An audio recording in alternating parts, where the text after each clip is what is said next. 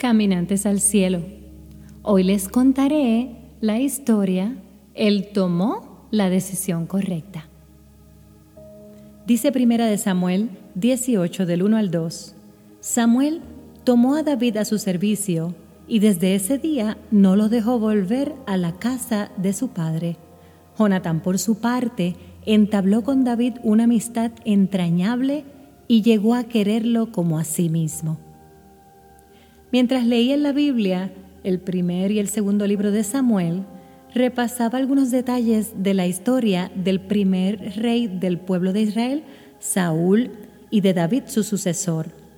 Para mi grata sorpresa, me reencontré con el personaje de Jonatán.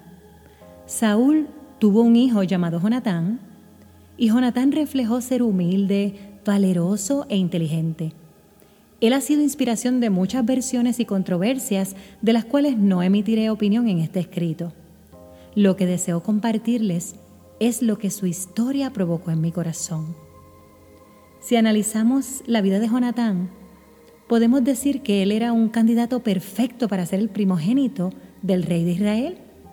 Por los datos que obtuve sobre él leyendo su historia, puedo concluir que fue un hijo brillante en la guerra, valiente, obediente y amoroso. O sea, Jonatán contaba con el paquete completo para ser el sucesor del rey. Su vida fue la de un primogénito muy privilegiado, pues por herencia sería el próximo rey. Tuvo el respaldo de Dios, se ganó el respeto de todo el pueblo israelita, se ganó la confianza y el cariño del ejército de su padre, tuvo escudero y tuvo soldados a su cargo tuvo servidumbre y sin duda alguna mucha riqueza. ¿Se imaginan lo que es saber que serás el segundo rey del pueblo escogido por Dios?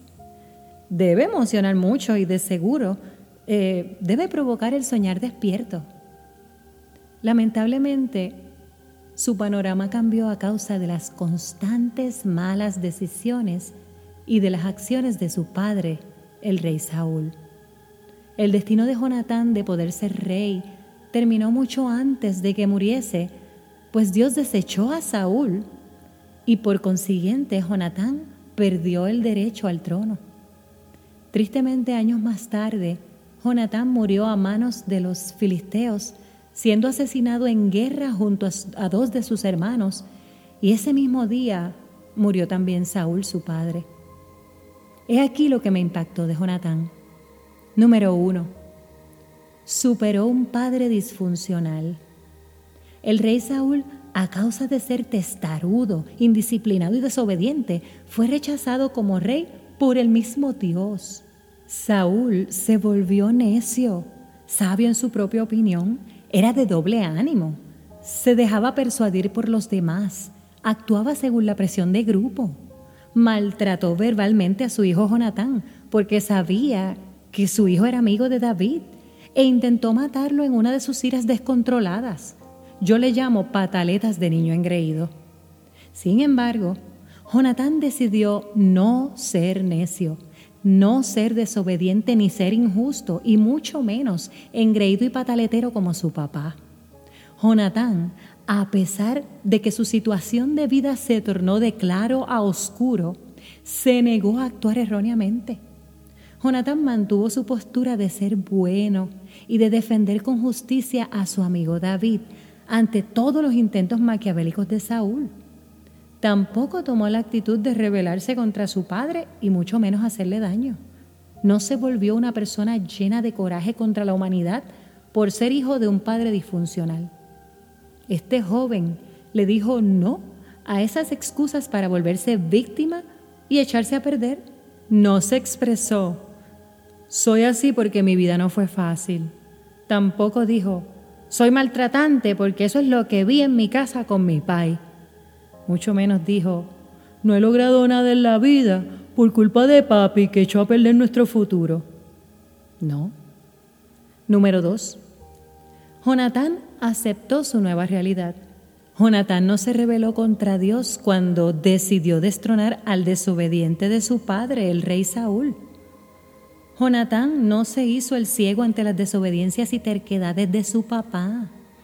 Jonatán estaba consciente de todas las malas decisiones de Saúl y de las consecuencias nefastas que éstas causaron a muchos. No se quitó la vida, no se tiró al desperdicio, no decidió facturarle a su prójimo haciendo daño.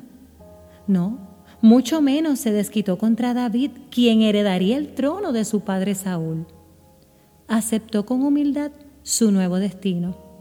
Apoyó a David y se dispuso a servirle.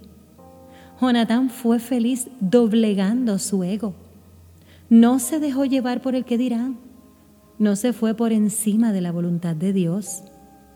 Aprendió lo que muchos todavía hoy no aprendemos, que el destino de Dios en nuestras vidas es mejor siempre. Él tiene el perfecto control de todo lo que nos pasa aunque no nos haga sentido, aunque parezca injusto y aunque no nos guste. Número tres, Jonatán escogió un buen amigo y fue buen amigo. Desde que David fue a servir al palacio del rey Saúl, Jonatán tomó la decisión de amar a David más allá de simplemente estimarlo. Jonatán pudo haber sentido celos de David por muchas razones. Sin embargo, no se dejó dominar por sus emociones ni por las influencias de su papá. Jonatán fue visionario, fue justo, fue amoroso, fue detallista, fue honesto, fue leal, fue buen amigo. No escogió ser amigo de un mal hombre, decidió ser excelente ser humano con aquel escogido de Dios.